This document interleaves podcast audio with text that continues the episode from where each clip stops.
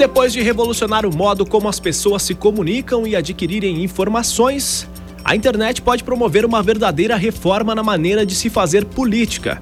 É nisso que acredita o estudante de jornalismo da UX, André Seben Ramos, autor de uma ideia que pode garantir a participação direta do cidadão nas decisões políticas, chamada Rede Cívica. A ferramenta possibilitaria que as consultas populares sobre os mais variados assuntos fosse online. E para explicar essa ideia, que inclusive gerou um livro. Estamos recebendo no programa Café com Notícias de hoje o estudante de jornalismo da UX, André Seben Ramos. Bom dia, André. Bom dia, Eduardo. A satisfação estar aqui conversando com você e trazendo então essa ideia de democracia online que nós temos, que se chama Rede Cívica. Uh, a história da Rede Cívica nasceu aqui na Universidade de Caxias do Sul.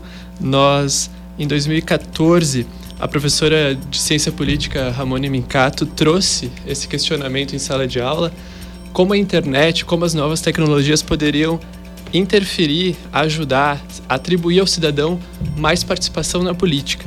E diante dessa reflexão dentro da sala de aula, eh, eu junto com a prof, nós tivemos, eu trouxe uma, uma sensação que seria possível fazer votações pela internet.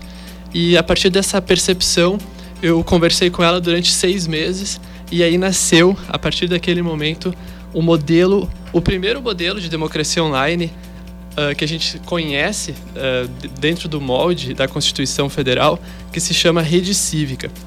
Esse, esse modelo a gente aprimorou ele nos últimos dois anos e meio e em abril desse ano, há 15 dias atrás, nós lançamos o livro Basta! Como devolver o poder político para as pessoas por meio de uma democracia online. O ouvinte pode perguntar, ok, mas como seria esse modelo de democracia? Seria uma democracia direta? Seria uma democracia apenas de consulta? Seria uma democracia como fórum?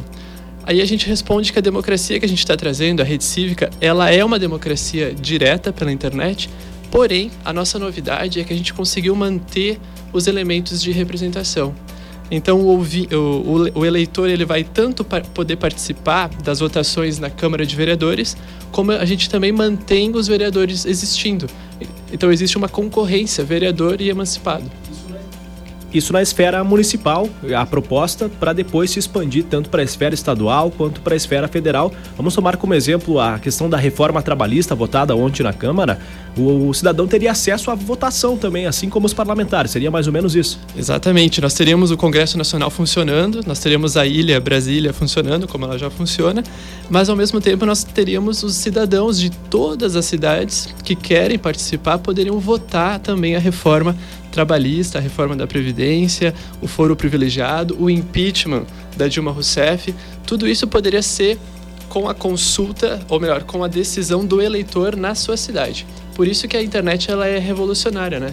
Ela permite a participação das pessoas em qualquer ponto, desde que elas se conectem por uma rede única, que nós chamamos de internet. Claro que a proposta do livro, né, da rede cívica, com o nome Basta, ela propõe, é claro, uma mudança, uma quebra de paradigma em relação à política como é feito atualmente, né? Mas nos moldes que está sendo apresentado no livro, isso seria uma proposta fácil de ser implementada no Brasil com o nível tecnológico que nós temos hoje? Sim, nós acreditamos que o modelo de democracia online ele já está pronto para ser instalado no país do ponto de vista tecnológico e do ponto de vista de contingente de pessoas. O que está faltando é realmente nós popularizarmos essa ideia, nós divulgarmos a possibilidade dessa democracia online e apresentar o modelo que nós estamos trazendo, que é um modelo que é escalável, ele é factível e ele é possível de se implementar. O processo legal para implementar a rede cívica, ele tem que passar pela Constituição Federal. Nós temos que alterar o artigo 14 da Constituição, nós temos que incluir no artigo 14, além de plebiscito, além de consulta pública, além de votação para eleger representantes, nós colocaríamos o quarto inciso, que seria uma democracia participativa pela internet chamada rede cívica.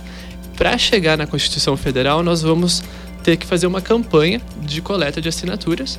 Essa campanha nós vamos começar ainda esse ano.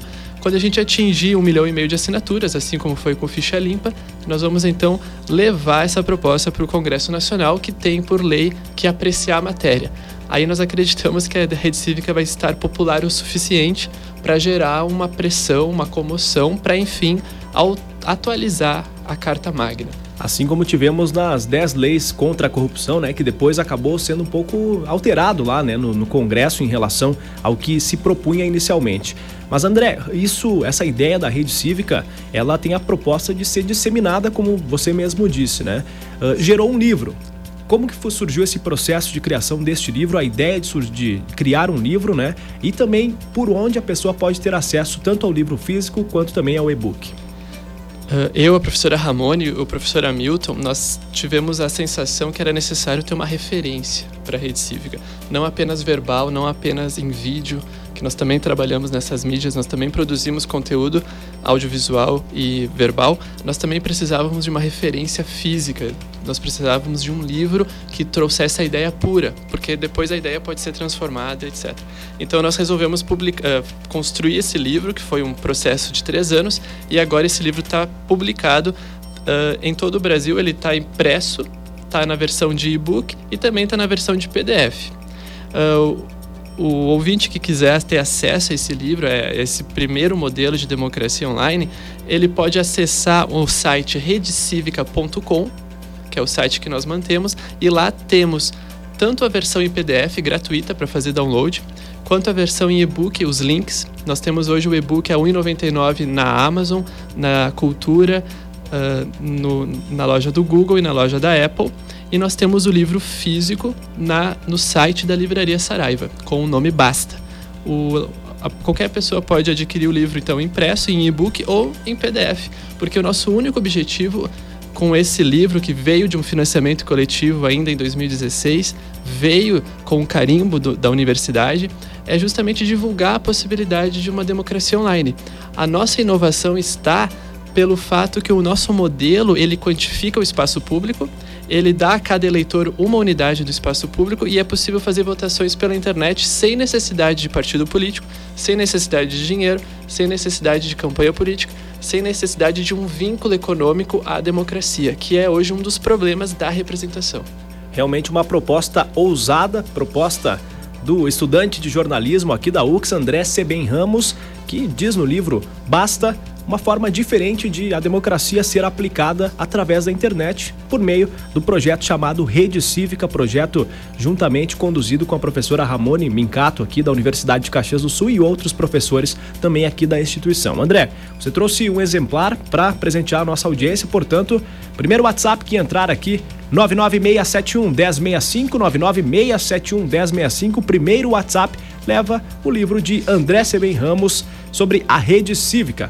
André, muito obrigado pela presença no Café com Notícias e vamos acompanhar essa tua saga, podemos falar assim, até o Congresso na questão de apresentar a rede cívica e, por que não, transformar isso em um modelo aplicado na nossa sociedade brasileira. Obrigado, vamos em frente.